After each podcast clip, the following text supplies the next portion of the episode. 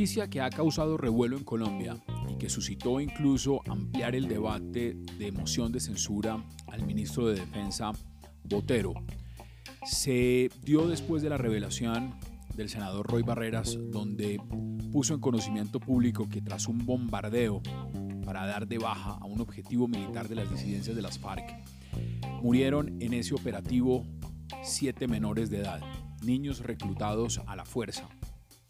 Inmediatamente la discusión se ha centrado en la transparencia o no, la falta de comunicación del gobierno nacional para informar de esos hechos a la opinión pública, pero también sobre la legitimidad de esos operativos. Y para entender lo que eso significa, las consecuencias, la normatividad en el derecho internacional humanitario, hemos invitado en esta entrevista al consultor en seguridad, experto en derecho internacional humanitario y consultor Giancarlo Mejía, quien claramente expone sus argumentos, la metodología y las bases operativas de legitimidad de un operativo de estas características frente al derecho internacional humanitario.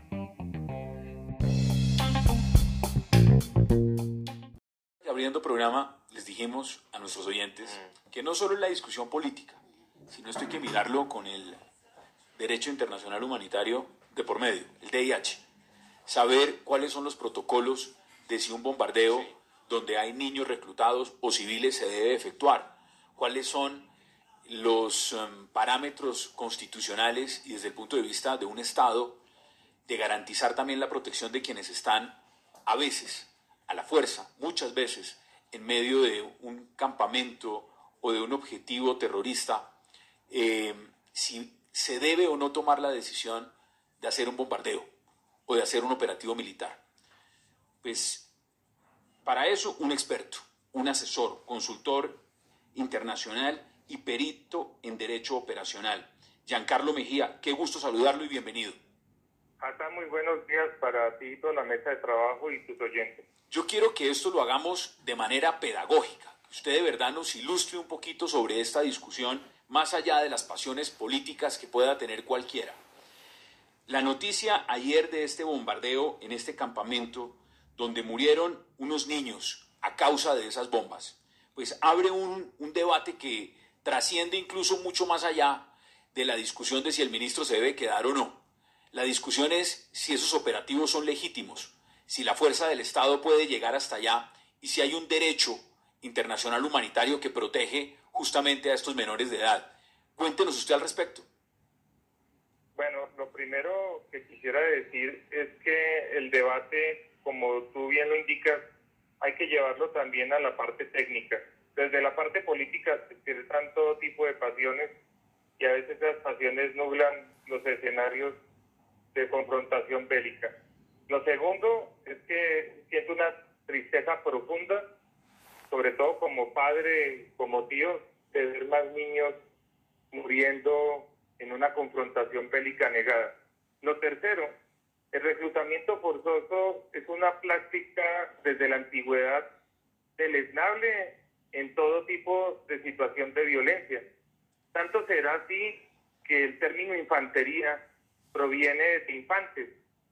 Desde la antigüedad, los soldados de la fortuna, los mercenarios y los ejércitos utilizaban niños y niñas en las confrontaciones bélicas por las grandes ventajas que esto ofrece, desde el punto de vista de la disciplina, el control, el poder. Esto todo lo ha previsto el derecho internacional humanitario. El derecho internacional humanitario tiene regulado todo el tema de reclutamiento forzoso de menores. Es decir, hay toda una normatividad que nos lleva a pensar que cuando los niños, niñas o adolescentes son reclutados, se está cometiendo una grave infracción al derecho internacional humanitario. Ahora, desde el punto de vista absolutamente abstracto, objetivo, sin caer en el dolor que nos produce estos hechos, lo que habrá que decir es que si un menor, incluso contrariando su voluntad, se encuentra en un objetivo militar, participando directamente de las hostilidades, esta persona, bajo los principios del derecho internacional humanitario, puede ser atacada. Esto mirado absolutamente desde el punto de vista técnico. Es decir, deja de considerarse un civil y es un combatiente. Pues en los grupos armados al margen de la ley técnicamente no existe el término combatiente, sino se llaman personas que participan directamente y de forma habitual en las hostilidades. Cualquier civil, cualquier civil que no haga parte incluso de un grupo armado al margen de la ley, que abandone su estatus de civil pacífico, ingrese a participar en las hostilidades, puede ser sujeto de ataque militar directo. Pero ¿y si es reclutado a la fuerza? El reclutamiento de cualquier menor de edad es a la fuerza siempre. Así se vaya voluntariamente. Nosotros hemos hecho varias investigaciones sobre el tema. Pero qué buena, la, qué buena la salvedad que usted hace, porque entonces, en el caso puntual, si una persona tiene 20 años y es reclutada a la fuerza, pues en ese caso uno puede, e, e, es una, el caso de que sea menor de edad siempre será la fuerza. Siempre será reclutamiento forzoso, así se vaya voluntariamente. Nuestra guerra es tan dramática que, como les comentaba, por estudios hechos anteriormente, descubrimos con datos del Instituto Colombiano de Bienestar Familiar que una cifra superior al 84% de niños, niñas y adolescentes ingresaban a los grupos armados al margen de la ley de forma voluntaria. ¿Qué es voluntaria? Se iban porque querían. La principal causa, violencia intrafamiliar. Pero desde el punto de vista del DIH, es reclutamiento forzoso. Y desde el punto de vista normativo, siempre tendrán tratamiento de víctimas, así tengan la condición eventual de ser victimarios. Que ahí es donde se complican las cosas en un caso como el presente, porque si estas personas, siendo menores de edad, estaban reclutados forzosamente, estaban en una fase de entrenamiento, portaban las armas y hacían parte de la seguridad del cabecilla, pues lastimosamente se convertían en blanco lícito de una operación militar ofensiva tipo beta. El problema siguiente acá es desde la perspectiva de comunicaciones estratégicas y el reporte de los resultados operacionales. Entonces, eh, ahí, ahí, quiero ir. Entonces, hagamos este ejercicio. Pensemos que usted eh, está el ministro de la Defensa. Le entregan unos reportes de inteligencia. En esos reportes de inteligencia le están diciendo, tenemos ubicado en tales coordenadas a un objetivo militar que es un cabecilla. ¿Autoriza o no un operativo en su contra? En este escenario, cualquier ministro o cualquier militar diría, adelante. Pero si usted le dicen, en ese mismo campamento hay civiles o hay niños reclutados, ¿la variable cambia inmediatamente sobre ese objetivo militar? Eh, sí, pero son dos presupuestos diferentes. Las operaciones beta solamente las autoriza el presidente de la República. Por eso en estas últimas horas ha girado un video en donde el presidente Duque un día después del bombardeo dice que él había autorizado el, mismo. O sea, las consideraciones para operar beta se hacen por parte del presidente de la República y su conducto se transmiten a través del ministerio. Los militares ahí lo que hacen básicamente es cumplir. Lo segundo, es esencial la información de inteligencia. Cuando uno mira las edades de los niños eh, fallecidos en la operación eh, militar, uno encuentra que varios desde el punto de vista del derecho internacional humanitario, más su evolución, podrían ser considerados como personas que participan directamente en las hostilidades y habilitados para el reclutamiento. Habían varios de 17 años y de 15. Y si uno mira las normas internacionales del DIH, dice que se prohíbe el reclutamiento de menores de 15 años y obviamente las normas del derecho internacional de los niños dice que niño es todo menor de 18 años empieza una confrontación. Lo segundo, si esas personas ubicadas ahí son miembros del grupo armado al margen de la ley, no tienen la consideración de civiles. Por eso también escuchan las últimas horas hablar de daño colateral o daño incidental.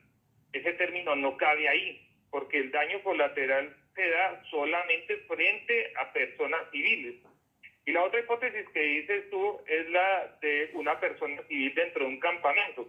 Ahí vendría la valoración y la evaluación de la información de inteligencia y ahí es donde cobra toda la fortaleza del derecho operacional para decir, aquí este es el objetivo militar, que en términos de seres humanos no se dice así, sino se dice plan político, Y dice, la ventaja militar concreta y directa verificable de neutralizar este blanco lícito es esta.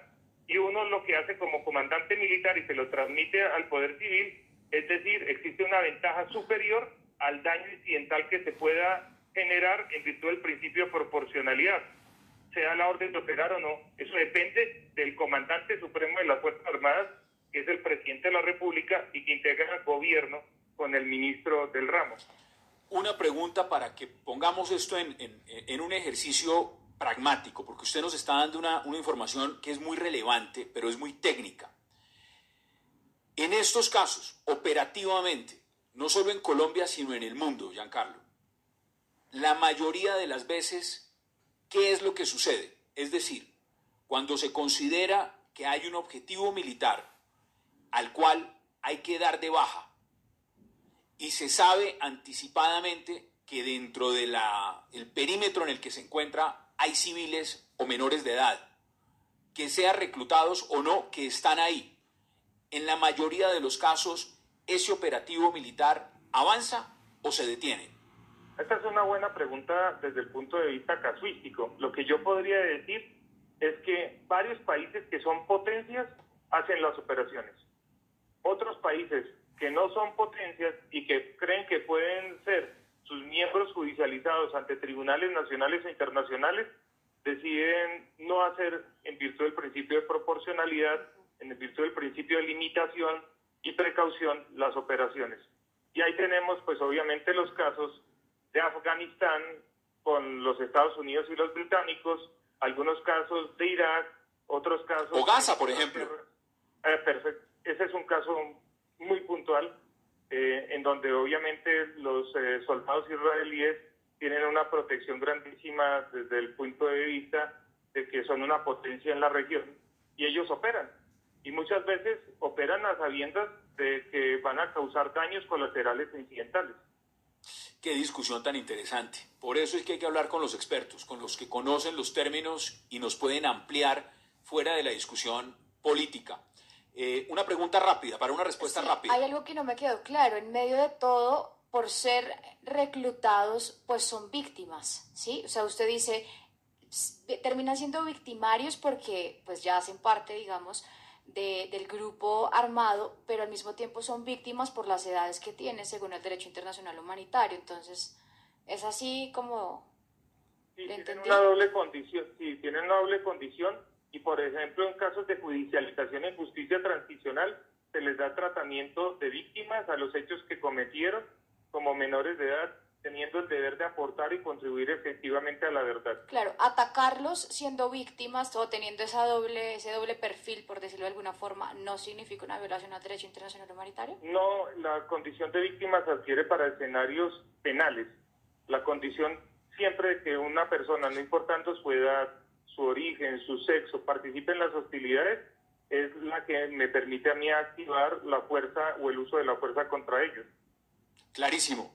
Giancarlo Mejía, asesor y consultor internacional, perito en Derecho Operacional y experto en Derecho Internacional Humanitario. Un verdadero placer y gracias por estos minutos. Hassan, gracias a ti por la oportunidad, lamentando estos hechos que van a tener seguramente una trascendencia muy mediática, sobre todo en lo que viene ahora con el paro del 21 de noviembre. Gracias a usted. 11.35 de la mañana.